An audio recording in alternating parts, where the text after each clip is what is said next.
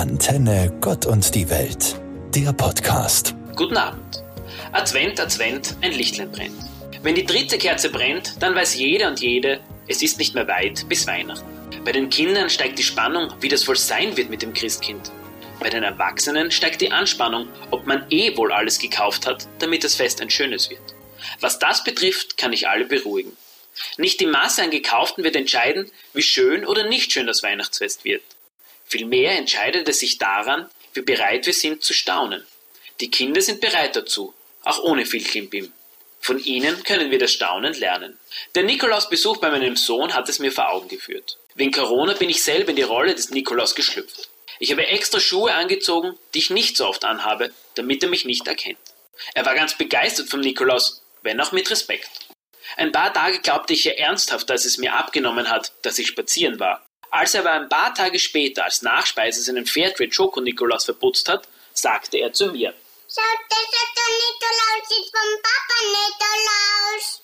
Na bumm, doch erkannt. Aber egal.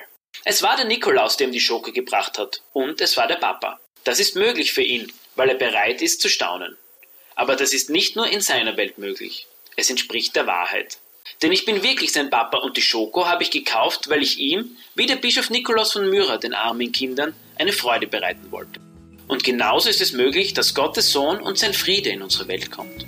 Heute, mitten in die Corona-Pandemie. Vielleicht müssen wir es einfach nur zulassen und staunen. Das Weihnachtsevangelium von 2020. Vielleicht würde es sich so anhören. Es geschah in jenen Tagen, dass Sebastian Kurz uns aufforderte, ganz Österreich einem Massentest zu unterziehen. Dieser Test war der erste. Damals war Rudi Anschober Gesundheitsminister in Österreich. Da ging jeder in seine Stadt, um sich testen zu lassen. So zog auch Josef von der Dresdner Straße in Graz-Gries hinauf zur Messehalle in den sechsten Bezirk, der Jakomini heißt. Denn dort hat er sich angemeldet. Er wollte sich testen lassen mit Maria, seiner Verlobten, die ein Kind erwartete. Es geschah, als sie dort waren, da erfüllten sich die Tage, dass sie gebären sollte, und sie gebar ihren Sohn, den Erstgeborenen. Sie wickelte ihn in Windeln und legte ihn auf eine Matratze, weil wegen des Lockdowns kein Gitterbett zu bekommen war. Und plötzlich sang ein himmlischer Chor, Ehre sei Gott in der Höhe und Friede auf Erden den Menschen seines Wohlgefallens. Wer sagt uns, dass Jesus nicht auch heute in unsere Welt kommt? Trauen wir auf ihn, dass er uns nicht allein lässt in dieser Corona-Pandemie? Gott hat uns Menschen erschaffen, weil er uns liebt und mit seinem Sohn Frieden in die Welt kommt. Frieden, den wir so sehr brauchen, wenn wir gut miteinander leben wollen.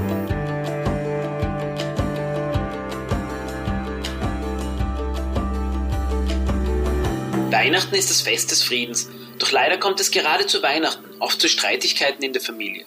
Vielleicht auch deswegen, weil die Erwartung an die anderen zu hoch ist. Wenn von den Familienmitgliedern erwartet wird, dass sie genauso tun, wie ich es will, dann ist der Streit vorprogrammiert.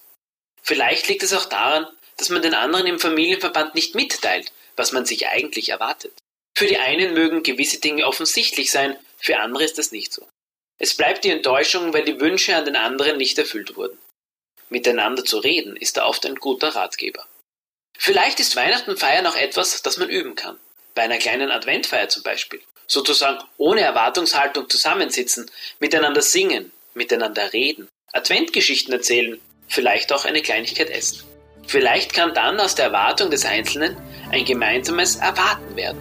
Vielleicht kommt der Weihnachtsfriede dann auch schon ein paar Tage vorher, weil es passt, weil Raum ist für den, der den Frieden in die Welt bringt, für Gott selbst, der mitten unter uns ist, wenn wir gut zueinander sind.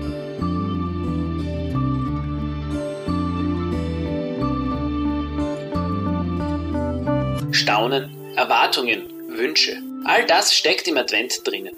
Auch heuer. Und doch ist es so anders. Doch geht uns auch etwas ab heuer? Normalerweise ist der Advent auch mit zahlreichen Benefizveranstaltungen gefüllt, um Menschen oder auch Tieren in Not zu helfen. Die Corona-Pandemie radiert vieles aus, zumindest momentan. Eines radiert sie aber nicht aus. Die Not so vieler Menschen. Armut und Einsamkeit sind nicht wegpandemiert. Sie sind teilweise sogar mehr geworden. Die karitativen Organisationen bemühen sich auf kreative Weise, möglichst viele von den gewohnten Aktionen so zu adaptieren, dass sie durchgeführt werden. Oder sie suchen nach anderen Ideen und Möglichkeiten. Trotzdem wird in Summe weniger Geld für Menschen in Not zur Verfügung stehen. Die digitale Welt ermöglicht nicht nur Homeoffice und Meetings über den Computer. Sie eröffnet auch die Möglichkeit, Geld per Überweisung zu spenden. Und genauso wie man für sich Dinge online bestellen kann, könnte man auch für andere etwas bestellen, dorthin schicken lassen, wo es gebraucht wird. Im Internet gibt es sicher genug Informationen dafür. Jetzt, wo wir so viel zu Hause sind, ist die Wahrscheinlichkeit viel höher, dass Josef und Maria in unerwarteter Form an unserer Tür klingeln, sei es per Post oder per Mail, werden wir jetzt aufmachen, um etwas mit anderen zu teilen. Ich bin Tobias Hirschmann, arbeite in der Pfarre St. Vinzenz und bin derzeit in Karenz. Antenne Gott und die Welt. Alle Infos auch auf antenne.at.